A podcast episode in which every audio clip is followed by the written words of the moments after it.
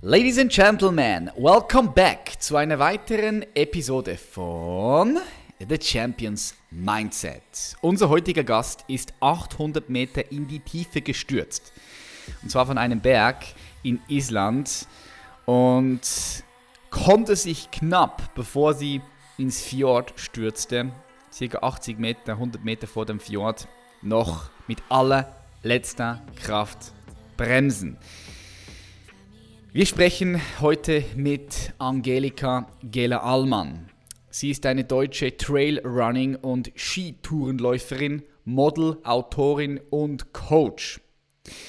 Wie dieser Sturz ihr Leben beeinflusst hat, ihre Perspektive beeinflusst hat und was sie damit heute tut, über genau das sprechen wir in der heutigen Episode. Es wird spannend, unbedingt dranbleiben. Ich denke, da kannst du wieder super viel Learnings mitnehmen nehmen und direkt auch in dein Leben anwenden. Ich freue mich auf dieses Interview und sage herzlich willkommen in der Show. Angelika Gela Allmann. Hallo, Angelika, wie geht's dir? Hi, Patrick. Mir geht's gut, danke. Sehr gut. Bei uns scheint heute die Sonne, alles gut. Super, mega cool, dass du heute hier bei der Champions Mindset bist. Ähm, ich habe gesehen, du machst ja und Darum so meine Frage, weil du auch so vielseitig unterwegs bist, ganz viele verschiedene Dinge machst. Wie würdest du so einem sechs-, siebenjährigen erklären, was du tust? Gute Frage. Ich glaube, ich ähm, tue das, was mir Spaß macht. Ich, ähm, ich bin viel draußen unterwegs, viel in den Bergen unterwegs, in der Natur, aber hauptsächlich versuche ich auch das, was ich im Leben bisher lernen durfte, weiterzugeben und äh, Menschen zu motivieren und inspirieren, einfach ihr Ding zu machen. Ja. Cool. Ob das ein Sechs-, Siebenjähriger versteht, weiß ich nicht. ich denke, ich denke, ich denke das, das versteht, das versteht ja. Jetzt du ähm, bist ja Trail, also du, du, du rennst Trails und man nennt das Trail Running und machst Skitouren. Skitourenläuferin. Mhm. Wie kann man sich das vorstellen? Ich meine, Fußball kennt jeder, Handball kennt jeder, ähm, Leichtathletik, aber darunter kann man sich nicht wirklich was, was, also viele vielleicht nicht wirklich was vorstellen. Wie würdest du beschreiben, was das genau ist? Also, ähm, Trailrunning ist ja eigentlich ein ziemlicher Hype. Ich glaube, das kennt man mittlerweile eigentlich ganz gut. Das, was ich vor meinem Unfall vor fünf Jahren gemacht habe, war sogar eher so Berglaufen, Bergmarathon. Ich bin Marathondistanzen nicht in der Ebene gelaufen, sondern einfach auch mit vielen, vielen Höhenmetern bergauf und wieder bergab. Also einfach draußen in der Natur und am Berg. Das die ganz normale Marathondistanz verpackt. Also 50 und, Kilometer, richtig, oder? 50 ja, oder sind 40? Ja, 42, 20, 42, ja. Das habe ich einfach noch mit zusätzlich 2000 Höhenmetern oder so vor meinem Unfall gemacht und jetzt gehe ich einfach noch, mache ich Speedhiking, ähm, gehe ich bergauf, einfach ganz, ganz zügig bergauf und ähm, das Ziel ist oben am Gipfel, weil ich finde, es gibt kein schöneres Ziel als um am Gipfel anzukommen und stolz runter ins und happy runter ins Tal zu schauen. Und im Winter mache Aha. ich Skitouren, Skitouren-Rennsport. Also Skifahren kennt ja jeder. Das, was ich mache, ist unten ähm, noch Fälle an die Ski schnallen und ähm, nach oben gehen. Da werden wir beim normalen Skitouren gehen und ähm, ich mache auch das Ganze einfach gerne schnell und bin gerne einfach ähm, ja, mit einem gewissen Fitnessgedanken quasi unterwegs und ähm, ja, Skitouren gehen ist wahnsinnig tolle Sportart die hat sogar eine Nationalmannschaft in Deutschland. Ja? Ja, also gar nicht so klein, wie man immer denkt. Cool. Und wie, was, wie muss man sich das vorstellen? Weil, wie gesagt, also Skifahren kennt jeder. Und Skitouren laufen, also da läuft ihr mit den Skien hoch? Und genau. Also das, was, was mir am Skitouren oder Skibergsteigen am besten gefällt, ist eigentlich ähm, auch hier längere Distanzen zu machen. Also mhm im, im Rennsport ist es so, man, man geht oft im Team, also man ist gar nicht alleine unterwegs bei den großen Distanzen. Man hat Fälle unten an den Skiern dran und kann damit bergauf gehen. Ähm, Ganz oben am Berg ist es ja manchmal noch steiniger und ein bisschen schwierigeres Gelände. Da packt man die Ski sogar auf den Rücken, auf den Rucksack, hat ja. zwei Stöcke in der Hand und geht einfach wie wandern zu Fuß mit den Schuhen noch weiter. Und dann schnallt man sich oben am Gipfel die Ski wieder an, nimmt die Fälle runter und ähm, hat eine coole Abfahrt vor sich und dann im besten Fall kommt wieder ein Anstieg und du schnallst die Fälle wieder an und marschierst wieder nach oben und fährst wieder runter und kannst es so oft machen, wie du lustig bist. Das ist natürlich was ganz anderes, als einfach normal auf der Piste zu fahren. Ich gehe mal davon aus, das wäre für dich langweilig, oder? Weil wenn du da alleine hochläufst oder mit den Gruppen hochläufst, da hast du halt, bist du fast alleine, oder? Ja, also ich ähm, auf der Piste nach oben gehen, jetzt zu Fuß, ist tatsächlich ein richtiger Trend. Also so dieses Fitness-Skibergsteigen ähm, macht auch mal Spaß, wenn man einfach sagt, after work, man ist einfach safe unterwegs am Pistenrand, es ist keine Lawinengefahr und so weiter, geht man nach oben und fährt einfach wieder ab. Aber das richtig Coole, was Skibergsteigen, Skitouren ausmacht, ist einfach in unberührter Natur, so richtig kitschig, wie man sich vorstellt, einfach unterwegs zu sein, vielleicht die erste Spur zu legen und irgendwo eine coole Powderabfahrt zu haben. Also das ist natürlich, ja, der Traum von jedem Skitourengeher. Mhm. Wie bist du zu dieser Sportart gekommen? Mit, mit, wie, wie viele Jahren hast du da angefangen und wie war da die Brücke? Also wie bist du zu dieser Sportart überhaupt gekommen?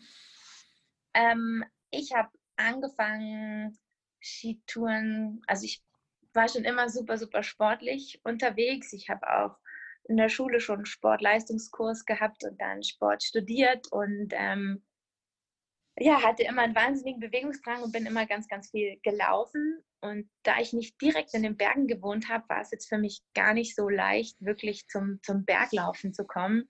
Aber ab dem Moment eigentlich, wo ich mir das dann leisten konnte und ein eigenes Auto hatte, bin ich dann einfach immer wieder zu dem, zum Berg gefahren und habe da trainiert. Da war ich echt schon, wo ich dann angefangen habe, Wettkampf das ganze wettkampfmäßig zu machen, war ich dann schon 25, also eigentlich schon ein Alter, wo viele wieder aufhören mit dem Wettkampfsport. Und ähm, ja, ich bin Berge schon immer hochgegangen und war einfach immer schon fit und habe gemerkt, ich habe da ein wahnsinniges Talent und ich wurde immer schneller, schneller, bin die ersten Wettkämpfe mitgegangen, war immer vorne mit dabei und wie es so ist, man, ja, eins gibt das nächste, es hat gut funktioniert und ich habe dann was für den Winter gesucht, weil es mir im Sommer so viel Spaß gemacht hat, Berge nach oben zu laufen und bin dann im Winter zum Skitouren-Rennsport gekommen. Okay, ja, kann man gut kombinieren, das stimmt, weil das, was du im Sommer machst, kannst du im Winter ja nicht wirklich tun. Du kannst nicht genau. wirklich Berge hoch, also kannst du schon mal Berge auch hochklettern im Winter. Also zumindest hier in, in der Schweiz. Wir wollen immer das, wir wollen ähm, seit drei Jahren das Matterhorn besteigen. Ja. Aber aus irgendwelchen Gründen hat es nie geklappt, weil das Wetter halt einfach immer, wenn wir ja, losgehen wollten, nicht gut war. Und im Winter kannst du das halt nicht tun, aber im Winter kannst du mit den, die Skitouren machen. Ja? Absolut, genau, genau, genau. Da bist du am, am schnellsten und sichersten unterwegs. Ja. Jetzt hast du ja ein Buch geschrieben, Sturz in die Tiefe, wie ich 800 Meter fiel und mich zurück ins Leben kämpfte. Ich denke, das war sicher ein Ereignis, welches hm. dein Leben schon nochmal geprägt hat, oder? Willst du da mal, mal uns ein bisschen Perspektive geben? Was ist, was ist dort genau passiert? Das war 2014 in, in Island, als du an einem Fotoshooting teilgenommen hast, richtig? Genau, genau. Ich ähm, habe eben diese Sportart gemacht und war, war da wirklich ähm, total drin. Ich habe da 24, 25 Wettkämpfe im Jahr gehabt, also war einfach da total im, im Leistungssport drin. Und weil man in dem Sport wirklich nichts verdient, habe ich nebenbei immer viel so Sportshootings gemacht und dafür gearbeitet. Und ähm, ich habe auch Sportmedienkommunikation studiert ähm, und, und in dem Zuge eben einfach da damals ein super cooles Leben gehabt mit Moderation, Fotoshooting und dem Leistungssport.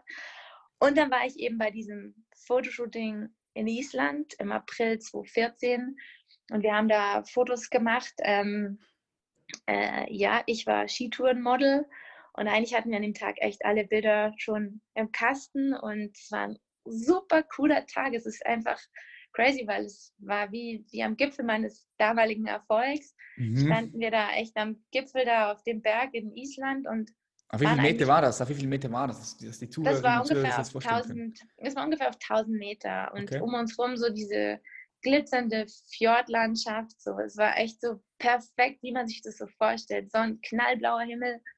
Und dann haben wir uns irgendwie noch entschlossen, wir wollen noch Bilder machen mit Ski am Rücken. Also nicht nur diese normalen Aufstiegs- und Abfahrtsbilder, sondern Ski am Rücken, was zum Skibergsteigen dazugehört. Und in der Position bin ich dann einfach in einem Hang. Wir waren dann so, sind so ein bisschen nordseitig abgefahren, vom Gipfel vielleicht 100 Meter unterm Gipfel haben wir das Bild gemacht, also ziemlich weit nach oben.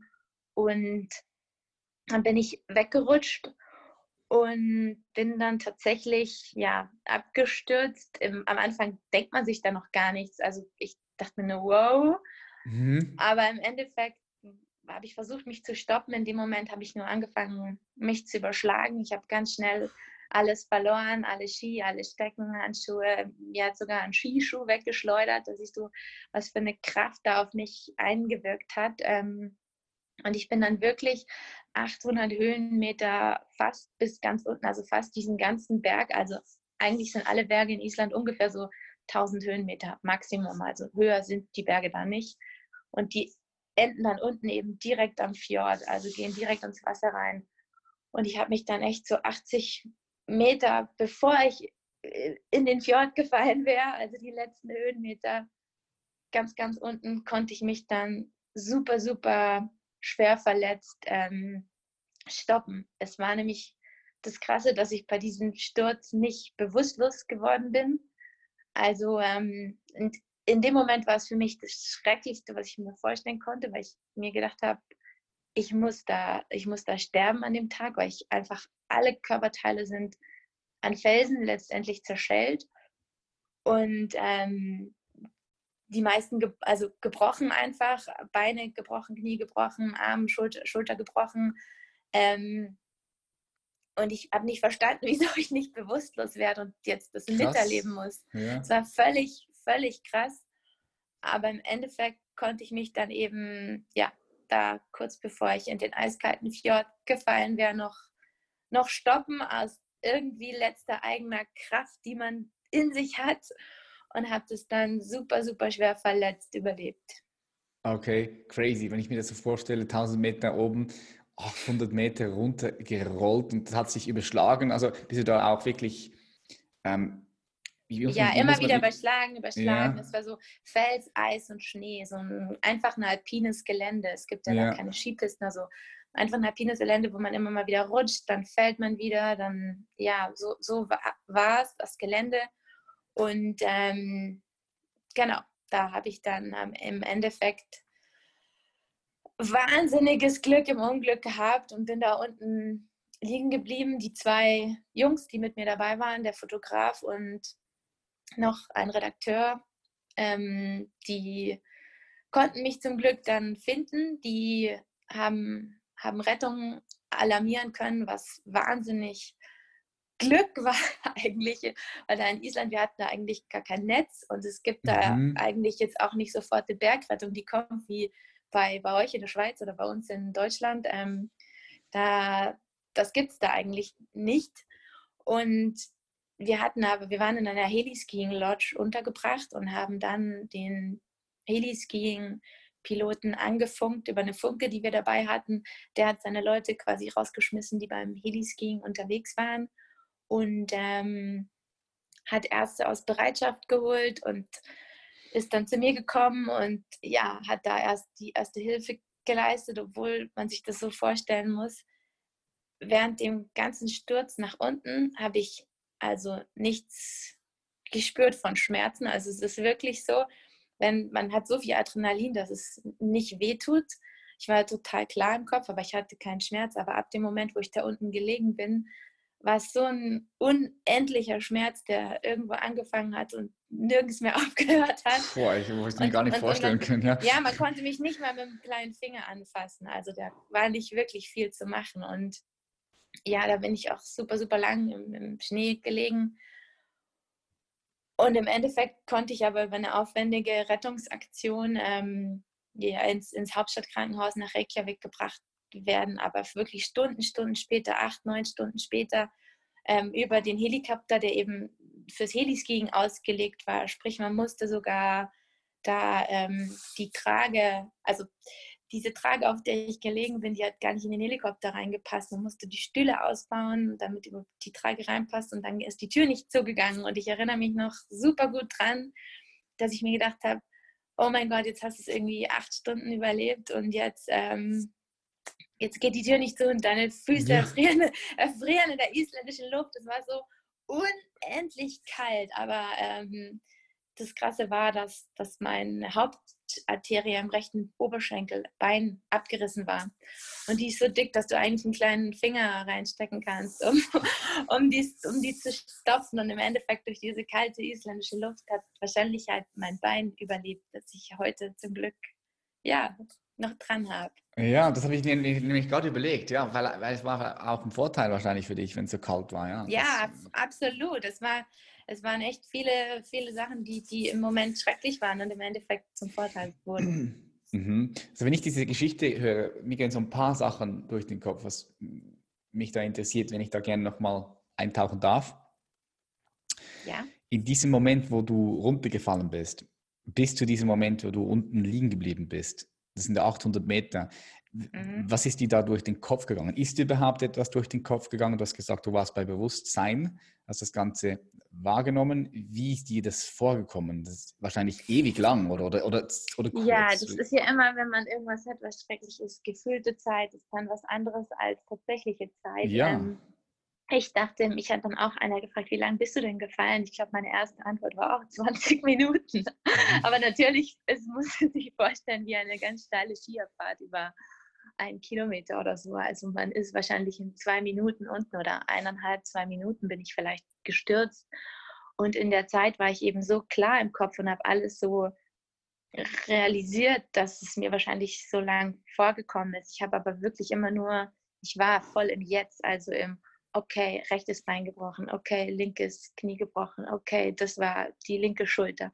Also ich war gedanklich total bei den Verletzungen und was passiert ist und war einfach nur mehr Passagier und habe einfach das im Kopf so schlimm empfunden, weil ich ein Mensch bin, der einfach wahnsinnig gern Kontrolle hat, mhm. wie wahrscheinlich fast jeder Mensch. Und, und ich war einfach totaler Kontrollverlust in dieser Situation und fand es so schrecklich.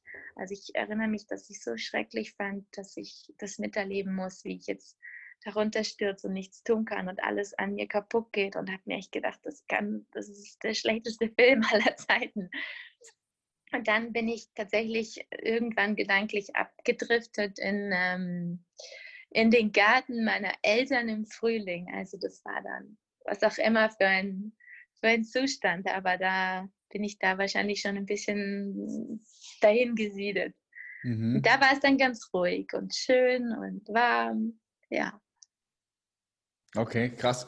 Und dann, als du unten warst, so 80 Meter vor dem Fjord, wie du gesagt mhm. hast, was ist mhm. dir da durch den Kopf gegangen?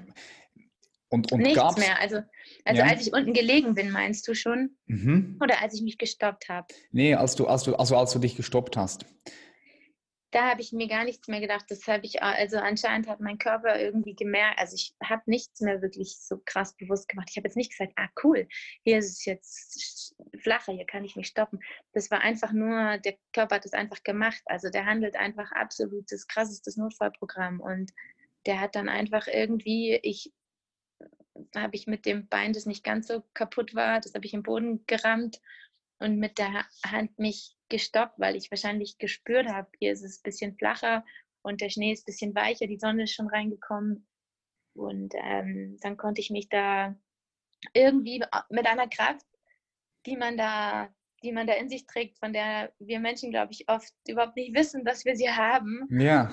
ähm, habe ich mich da gestoppt mit so einer Urkraft, die, die ich heute, also im, im Nachhinein ist es total cool zu wissen, wie viel Kraft man eigentlich hat, von mhm. der wir gar keine Ahnung haben.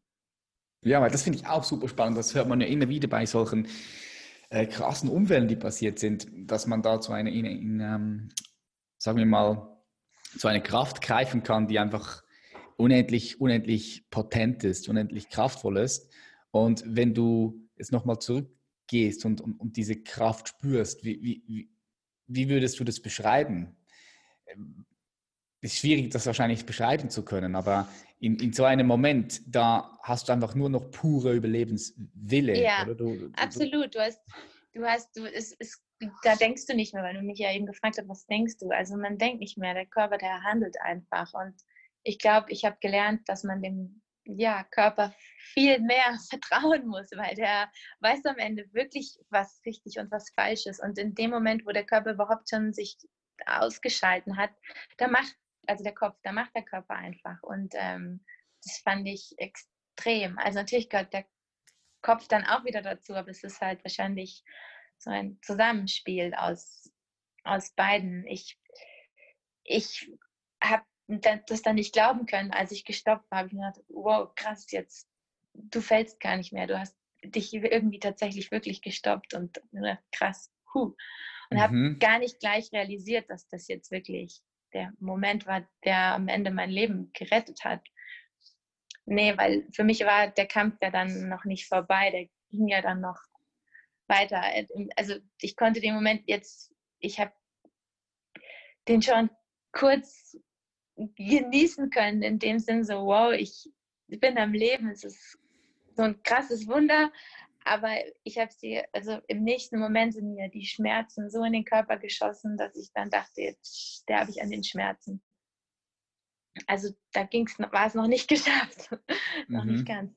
Ja, aber du hast es so wahrgenommen, okay, so der erste Step. Und dann warst du, warst du, warst du, warst du am, am Kämpfen, diese, diese acht Stunden, du hast gesagt, ungefähr acht Stunden, bis du dann auch im, im Krankenhaus war. Wie hast du, ja. wie hast du die wahrgenommen? Hast, war, das, war das ein, ein harter Kampf, den du auch mit dir selbst irgendwie ausgetragen hast. Wie kann man sich das vorstellen? Weil was mich interessiert ist, was denkst du, was war entscheidend für dich, dass du am Ende des Tages das überlebt hast? Dass man das geschafft hat. Ich glaube, für mich war super entscheidend, dass ich, im, wie du es gerade gesagt hast, dieser erste Step, so wow, ich habe gestoppt und dann habe ich wirklich auch immer in diesen Steps auch gedacht, so okay, die anderen, die werden jetzt schon gleich kommen und okay, dann next step, dann wird irgendwann der Helikopter kommen und dann irgendwann wird ein Arzt mir irgendein Schmerzmittel geben und irgendwann werde ich in diesen Hubschrauber und ins Krankenhaus geflogen. Also es war dann schon so dieses von Step zu Step, so dieses Etappendenken, was mir wahnsinnig geholfen hat, dieser Fokus immer auf das nächste, was irgendwie greifbar erscheint. Mhm. Und ich mhm. glaube, das war absolut das, was ich aus meinem Leistungssport auch gewohnt war. Wenn du dir denkst, du gehst ein langes Skitourenrennen, dann ist es ja auch so, dann denkst du auch nicht so an das Ziel in sechs Stunden Entfernung, sondern da denkst du, okay, da oben ist eine Kuppe, da kann ich kurz Pause machen, dann kommt vielleicht eine kleine Passage, wo ich entspannen kann und dann kommt vielleicht sogar eine kleine Abfahrt und erst dann muss ich wieder kämpfen. Also so dieses in Etappen denken, was ich aus meinem Sport extrem gut konnte. Dieses Fokussieren hat mir, hat mich definitiv über diesen langen Zeitraum gerettet. Immer wieder dieses Vorstellen vom nächsten Etappenziel. Und ähm, ganz entscheidend war dann auch, dass relativ bald ähm, die beiden Jungs, oder zuerst mal einer, bei mir war und ich nicht mehr alleine war. Also ich glaube, in so einer Situation ist es auch, wenn man selbst gar keine Kontrolle mehr hat, ist es super wichtig, dass vielleicht außenrum noch jemand ist, dem man eigentlich vertraut und wo man sich mhm. denkt, okay, ich bin jetzt nicht mehr alleine. Also ich habe tatsächlich mich an den einen der beiden, der durfte von mir gar nicht mehr weggehen, sonst bin ich panisch geworden. Also ich wollte, dass der ganz, ganz nah einfach da bleibt und das hat mir so ein bisschen gutes Gefühl gegeben. Also ich glaube, dass das auch nicht schlecht ist, wenn man ein gutes Team außenrum hat, sozusagen, dem man vertraut und wenn man sich gerade selber nicht mehr vertrauen kann. Und ich habe mich immer wieder, also ich bin ein wahnsinnig positiver Mensch schon immer und das kam mir da sicherlich zugute, dass ich mir schon immer gesagt habe, du schaffst es, du schaffst es, du schaffst es und immer dieses, du schaffst es bis zur nächsten Etappe, also bis jetzt kommt gleich der Helikopter und so weiter.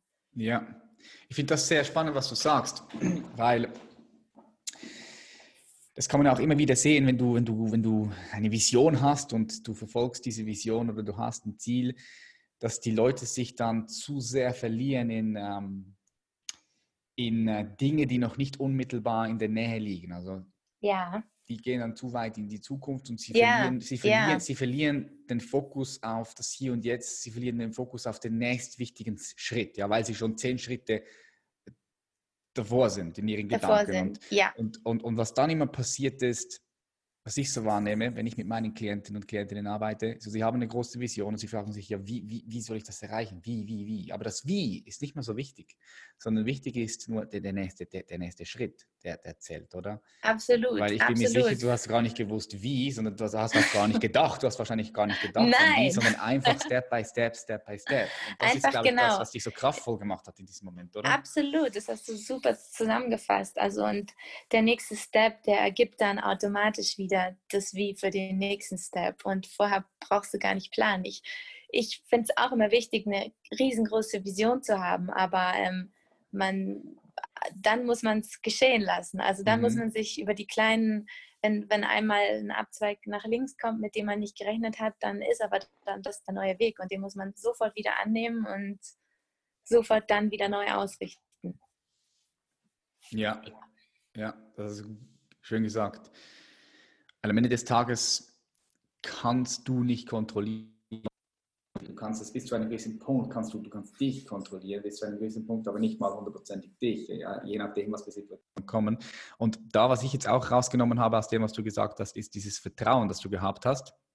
Ja, Ähm, war da auch eine Art Urvertrauen, welches du gespürt oder gehabt hast, Urvertrauen ins Leben selbst, Ja. was dich am, am Jetzt- Glauben lassen hat, zu, zu Ja. überleben? ja, absolut. Also ich, ähm, ich, ich, vielleicht auch der Sportler, der kennt seinen Körper auch einfach wahnsinnig gut und ich wusste immer, ich kann meinem Körper vertrauen. Und ich Mhm. war dann auch so in diesem Vertrauen drin, dieses, ich, bei meiner Sportart war es ja auch wirklich oft so, ich habe teilweise, ich bin gegangen, ich musste mich übergeben und bin weitergegangen. Also so dieses sich super pushen können selbst, das konnte ich einfach und ich wusste, mein Körper, der kann das einfach. Und ich glaube, da war es schon der Moment, dass ich, dass ich gemerkt habe, ich habe mich da irgendwie stoppen können, ich habe das jetzt überlebt und wenn ich das jetzt geschafft habe, dann schaffe ich das jetzt. Und dann war das jetzt auch Schicksal, dass ich das überlebe. Und jetzt brauche ich nicht mehr sterben, weil jetzt habe ich mich ja irgendwie schon gestoppt. Und Mhm. jetzt kann ich einfach wieder voll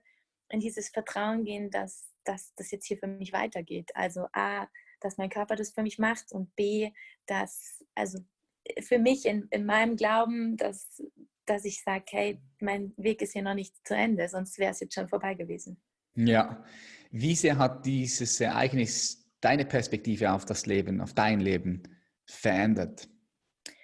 Ähm, es hat eigentlich super, super viel verändert.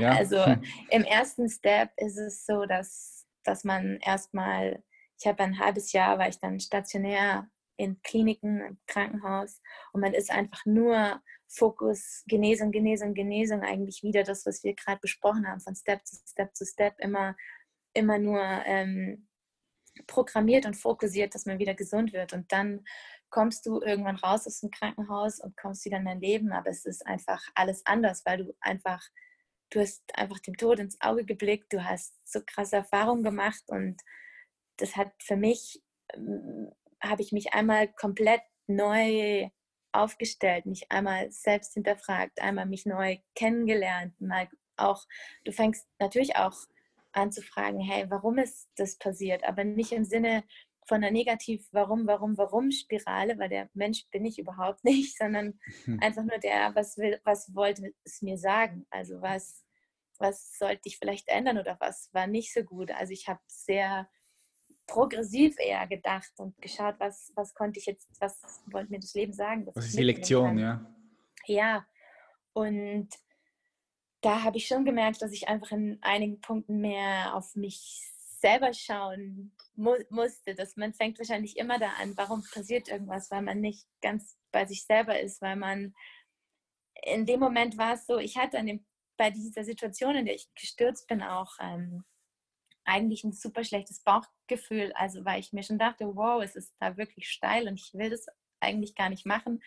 Und die zwei Männer haben sich quasi nichts gedacht. Und ich dachte mir dann noch, okay, geht schon, weil ich muss immer stark sein und vor allem ich irgendwie blondes Mädchen am Berg, es musste immer stark sein. Und heute habe ich da ganz anders gelernt, auf mich zu schauen und wirklich gelernt, dass die Stärke gewesen wäre, Nein zu sagen und mir zu vertrauen und nicht immer irgendwie zu denken, ich muss, ich muss irgendwie sein.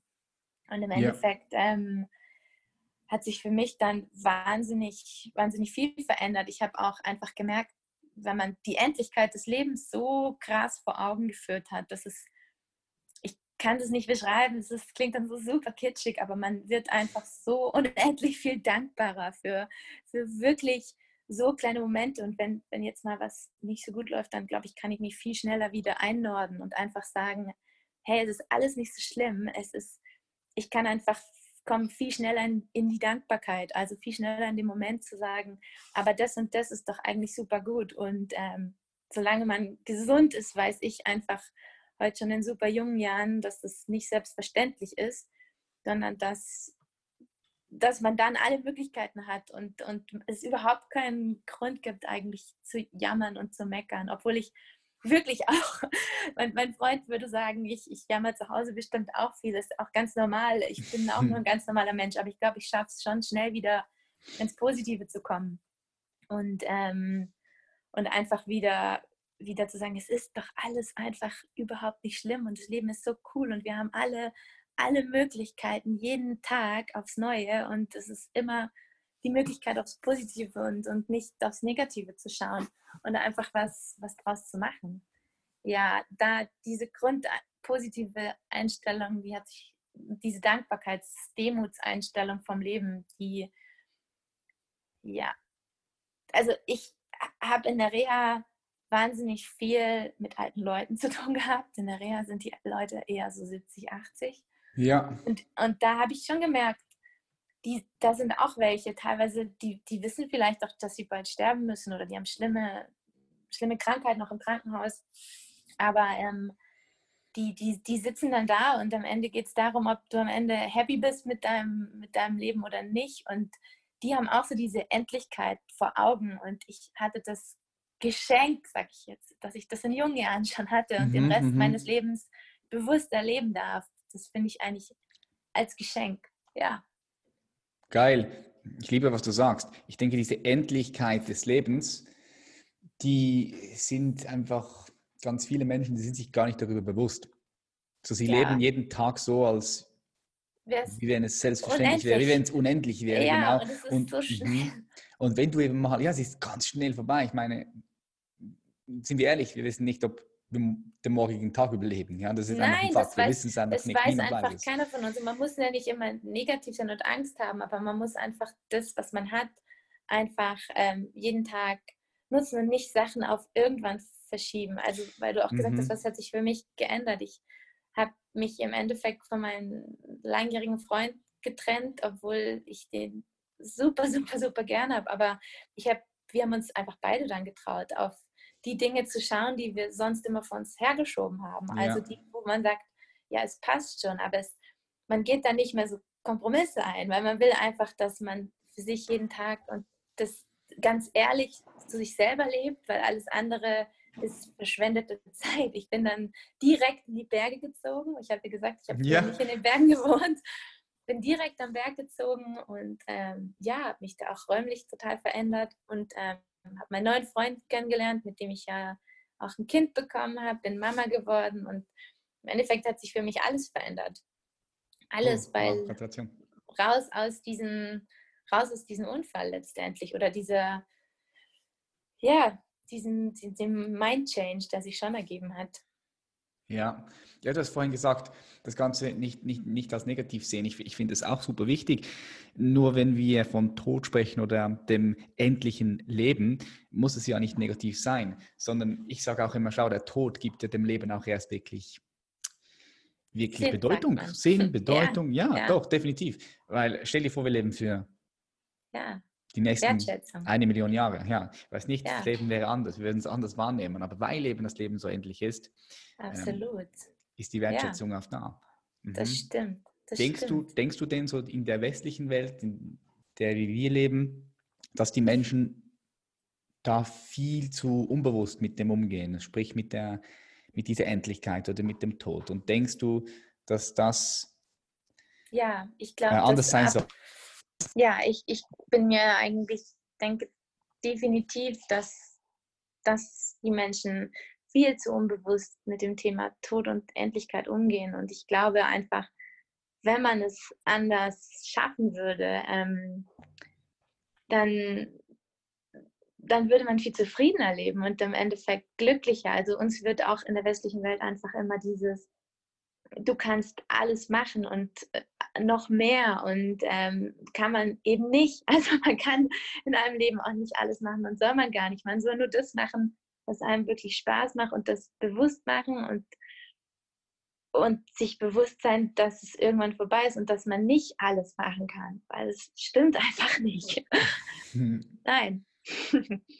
man kann nur versuchen, der, der immer versuchen wird, noch mehr haben zu wollen und machen mehr, noch mehr machen zu wollen, der wird im Moment nie glücklich sein und nie, ja, das ist meine Meinung. Ja, ja. Hast du bestimmte Rituale, tägliche Rituale implementiert, um, um hier auch wirklich bewusst sein, ähm, wenn es um diese Dankbarkeit geht, um diese mhm. Endlichkeit, dass du das ähm, halten kannst, um es mal so auszudrücken, dass du es halten kannst? Ja, das ist, das gut, gut gesagt, weil also ich jetzt auch als junge Mama mit meinem Kleinen und Arbeiten und Reha und Sport und ich bin echt auch oft überfordert mhm. und komme immer wieder in diese Spule, in die, in die wir einfach, glaube ich, alle einfach täglich wieder kommen.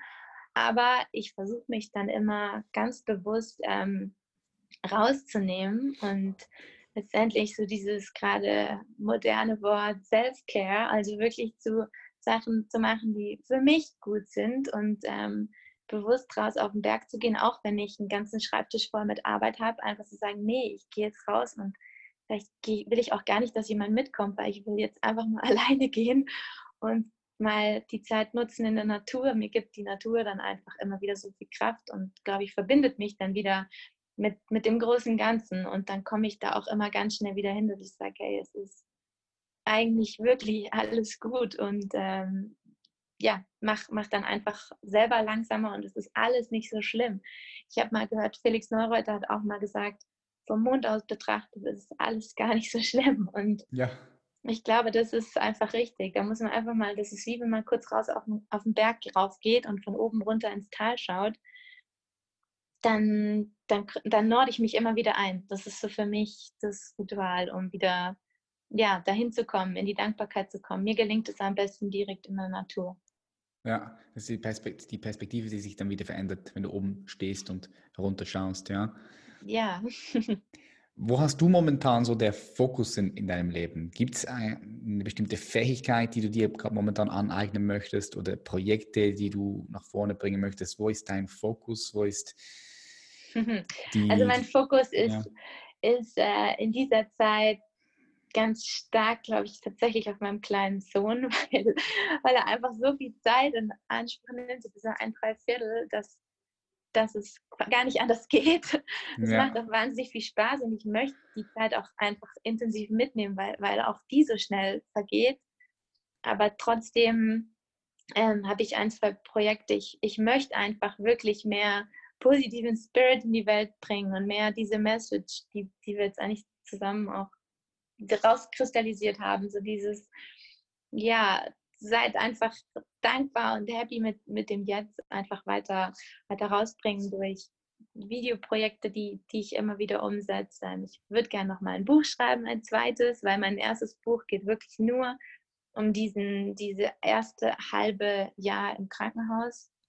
Dieses erste halbe Jahr im Krankenhaus. Und ich glaube, also alle Gedankengänge, über die wir jetzt gesprochen haben, die, die Seele, die kommt ja immer erst so ein bisschen, nachdem sich der Körper regeneriert hat. Und die würde ich gerne einfach nochmal zusammenfassen. Und ich möchte weiter Vorträge, meine Vorträge halten. Und ja, ich mit jedem Vortrag, den ich halte, den, der ändert sich immer, der passt sich immer wieder an, weil es kommt wieder neuer Input, man entwickelt sich weiter und das möchte ich einfach immer weiter ausbauen und nie, nie stehen bleiben, sondern immer ja, mich weiterentwickeln und das weiter weitergeben. Schön, schön. Freut mich, das zu hören. Wirklich schön. Ähm, was denkst du, wie die Zukunft aussehen wird? Ich, ich frage das alle meine Gäste. Mhm. Was denkst du, wie die schaut? 2050, dann ist dein, da ist dein Sohn, ist dann, äh, wenn jetzt, hast du gesagt, ah, fast ein Jahr ist dein Sohn, richtig? Ja, genau, dann ist der quasi 30. Ein, 31, ja, 30, 31. Ja. So, wie siehst du die Welt in wow. 30 Jahren, ja. Mm, ich hoffe, ich hoffe ganz, ganz stark, dass wir alle auf jetzt im Jetzt noch mehr umdenken, was das Thema Umweltschutz und Klimaschutz angeht, dass wir einfach hier ähm, nachhaltiger denken und dass, dass unsere Welt und unsere Natur noch so erhalten ist in 30 Jahren. Ähm, dass, dass, es, dass mein Sohn auch noch vielleicht weiß, was ein Gletscher ist, dass nicht alle weggeschmolzen sind, dass er, dass er noch Skifahren kann im Winter, dass, dass die Natur einfach so erhalten bleibt. Das wäre mir ein riesen, riesen Wunsch, dass wir da alle gemeinsam besser darauf aufpassen, dass, das, dass sich die Menschen mehr zum Bewusstsein hin entwickeln. Bewusstsein eben für ihr eigenes Leben und für die Menschen und die Natur um uns herum. Aber ich glaube, das passiert. Ich bin mir eigentlich sicher, mhm. dass da das Zeitalter schon längst eingeläutet ist und ähm, dass wir fast, dass es gar, nicht, gar nichts mehr außenrum gibt. Und deswegen schaue ich eigentlich in eine positive Zukunft, weil ich glaube, dass, das, dass da eine coole Generation nachwächst jetzt gerade. Ich glaube, dass, ja, dass, dass wir, unsere Generation jetzt den Kids einfach schon cooles Bewusstsein mitgeben können und ja, dass wir mal mit den Ohren schlackern werden, was in 30 Jahren Lust sein wird, da da werden die noch lachen, wie wir drauf waren. Okay, das glaube ich auch. Das glaube ich auch, ja. Das glaube ich auch. Man, man sieht ja schon die Unterschiede ja. zwischen den einzelnen Generationen. Absolut, extrem. Ich glaube, dass das ein, eigentlich ein guter Trend ist. Mhm, ja. Das, das glaube ich auch. Was denkst du, was ist das, was die Menschheit als Spezies, als Gattung Mensch am meisten braucht momentan? wieder Vertrauen ins Menschsein, wieder mehr Authentizität, mehr, mehr, mehr einfach Menschsein. Ja, einfach nicht so viel höher, schneller, weiter und ich kann alles und ich will alles ausprobieren und ich, nee, mehr wieder ankommen. Mehr wieder ankommen bei sich und dann ergibt sich alles andere automatisch. Dann ergibt sich automatisch, wenn man für sich selbst als Mensch und für seinen Körper wieder das Bewusstsein bekommt, dann kriegst du es automatisch für deine Mitmenschen, für die Natur. Das geht dann alles in einem Fluss. Mhm. Bei sich anfangen und dann, wenn du Dinge bei dir erkennst, erkennst du es logischerweise auch in anderen Menschen. Ja. Und verstehst dann besser auch deine Mitmenschen und Umwelt. Ja, ja und dann, dann bist du, ich, wie gesagt, wenn du bewusster bist, mit dir achtsamer bist, dann bist du auch mit, mit der Natur und der Umwelt einfach auch achtsamer. Und ich glaube wirklich auch, dass, ja, dass es auch wichtig wird, dass man dass man alles wieder als eins sieht und nicht sich denkt, der Mensch ist einfach der König von diesem Planeten, der Rassgierige, der sich alles nimmt und ähm, das, das ist einfach nicht so. Ich glaube, da ein bisschen mehr Demut, ja. Demut, ja. Demut ist, Demut ist, Demut ist eine ganz schöne, ein schöner Wert, ja, wichtig. Definitiv. So, meine letzte Frage, die ich an dich habe, Angelika, die stelle ich auch all meinen Gästen. Mhm. Stell dir vor, du kannst ein Werbeplakat designen und du kannst dort einen Spruch drauf tun, Design, das ist überall zu sehen, New York Times Squares, bei dir, Madrid, Barcelona, Rom, überall. So, was kommt dort von dir drauf? Was klappst du dort als Botschaft drauf? Also mein Slogan, mit dem ich ja eigentlich immer arbeite, ist Fights My Love. Drei für mich ganz aussagekräftige kräftige Worte. Ähm, wenn man die hinter die Worte schaut, dann steht hinter Fight ähm, Leidenschaft und Willenskraft, Ausdauer und Mut. Also, dass man einfach sich traut, Dinge zu gehen. Und dafür braucht es einfach immer diesen Fight. Hinter dem Smile steht Optimismus und Akzeptanz und Selbstvertrauen. Und hinter Love steht Liebe, Respekt in erster Linie für sich selber, weil dann kann man es allen anderen geben und ähm, Dankbarkeit und Verantwortung, die wir alle übernehmen müssen. In erster Linie auch für uns selbst. Nice, love it. Angelika, vielen herzlichen Dank ja, für dieses coole yes. Interview. Danke ähm, dir. Wo können, wo können die Zuhörerinnen und Zuhörer dich finden, wenn sie mehr von dir erfahren möchten? Die können mich finden auf meiner Website www.angelikaalmann.de oder mir bei Instagram oder Facebook Gela Allmann folgen. Gela Allmann. Perfekt. Ich, ich hau, das, ja, ich hau das alles in die Show Notes. Vielen herzlichen Dank. Ich cool. wünsche dir natürlich weiterhin ganz viel Erfolg und viel Kraft bei deiner Vision. Dankeschön. Indem du Dankeschön. das rausträgst. Das Gleiche. Das Danke Gleiche. vielmals. Dir auch. Hast du, bist du eigentlich noch aktiv auch ähm, in Wettkämpfen? Nicht mehr aktiv. Also ich trainiere immer noch fünfmal in der Woche und ich kann meinen Körper immer noch halten. Also ich will nicht mhm. sagen, dass ich jetzt schlecht in Form bin. Mhm. Aber ich sehe momentan, also erstens bin ich nicht mehr so motiviert, mhm. weil ich einfach andere Prioritäten sehe. Ich, ich fühle es auch nicht mehr so, den Wettkampfsport. Aber es kann sein, dass ich vielleicht irgendwann wieder mal ein Comeback starte. Einfach so, weißt du, aus dem Nichts heraus. Bam. Ja, ja. Aber ja, dann muss ich es natürlich verbinden. Dann, dann will ich es dann will verbinden. Also wenn ich das mache, dann muss es für mich auch wirklich Sinn machen. Absolut, absolut. Na, ich glaube, irgendwann kommt die Zeit. Also ich glaube auch für mich dieser Unfall und das Ende von meinem Wettkampfsport, das im Endeffekt hat es mir super gut getan, weil, weil du hast ja nur Energie 100 Prozent und wenn die da reinfließt, dann hast du sie woanders nicht mehr. Muss man ja. sich überlegen. Es gibt Zeiten und Zeiten im Leben und loslassen ist die größte Challenge, aber auch die größte, die größte Experience. Ja, das ist ein guter Punkt, den du hier ansprichst, weil ich meine, du kennst es selbst, wenn du so in einem Wettkampfflow bist, da bist du, du gibst einfach alles hin, diesem Wettkampfflow. Ja, das war bei dir auch so, oder? Da gibst du absolut. einfach alles hin. Äh, ich, alles, alles steht alles. hinten an, weil sonst bist du nicht, ähm, sonst bist du ja nicht vorne mit dabei oder dann, ja. wenn du ein Sportler bist, dann bist du 150 Prozent dabei und und das braucht aber einfach auch ähm, alle Energie, die du hast und alles andere steht hinten an. Und ich finde das cool, cool, mega coole Erfahrung, wenn, wenn man das mal machen kann in seinem Leben, wenn man, wenn das mal läuft eine Zeit lang. Also da lernst du dich ja auch selbst wahnsinnig gut kennen, setzt dich mit Scheitern auseinander, mit Erfolg, mit, mit Teamwork, mit coolen, coolen Werten. Aber ähm, ja, irgendwann ist es vorbei und dann muss man, muss man loslassen können mit einem lachenden Auge und sich freuen auf das, was kommt. Mhm, ja. Das Loslassen ist wichtig im richtigen Zeitpunkt, weil ich kann mich noch erinnern, als ich früher noch Fußball gespielt habe.